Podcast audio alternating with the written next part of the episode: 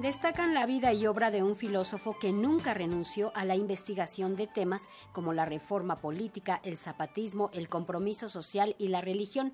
Esto fue durante la primera jornada del homenaje, por supuesto, a Luis Villoro.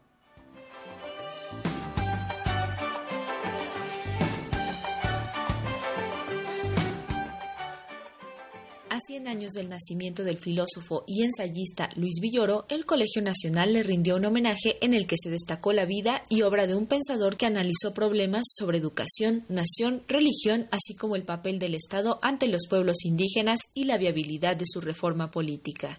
Este panorama político e inclinación por la izquierda de Luis Villoro fue abordado por Guillermo Hurtado, investigador del Instituto de Investigaciones Filosóficas de la Universidad Nacional Autónoma de México. También se recordó a Villoro como un estudioso que nunca renunció, sino al contrario atendió temas y conflictos profundos de la historia del país y del presente. Así se destacó como su obra Ideas y Reflexiones hacen eco en la actualidad, pues nos invita a pensar en México y viajar por su historia, como lo señaló el antropólogo Roger Bartra, miembro de la Academia Mexicana de la Lengua. Durante ese medio siglo, Villoro desarrolló una intensa actividad creativa que no puedo resumir aquí.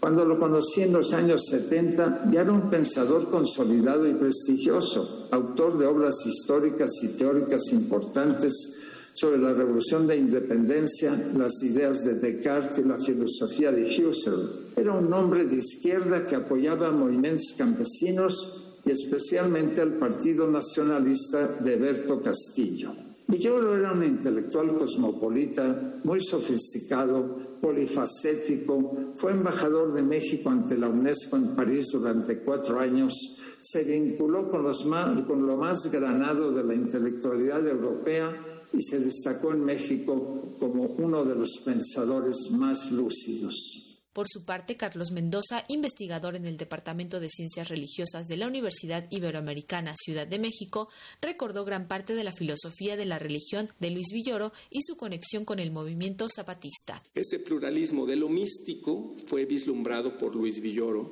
pensando como filósofo y caminando como pensador del indigenismo en diferentes facetas, y se fue tornando cada vez más en un pensamiento del pluralismo, de las autonomías culturales, políticas y espirituales.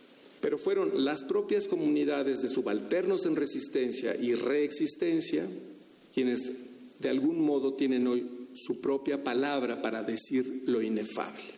Entre la mezquita azul, el lenguaje de lo místico pensado por los modernos y las espiritualidades en resistencia, hay un río subterráneo que Luis Villoro Toranzo se atrevió a nombrar como lo inefable y lo autonómico.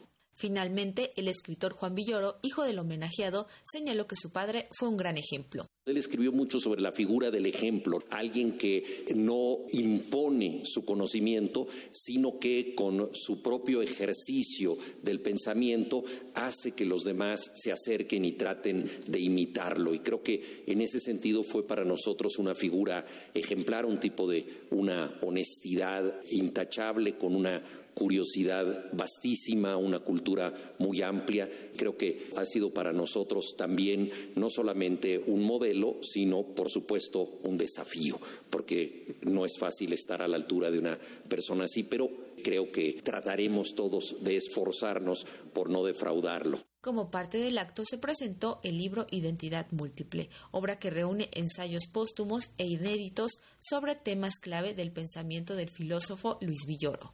El homenaje continuará este 4 de noviembre en el Colegio Nacional, donde se reflexionará sobre la presencia del zapatismo en la vida y obra de Luis Villoro, en específico de sus publicaciones Los grandes momentos del indigenismo y la revolución de independencia.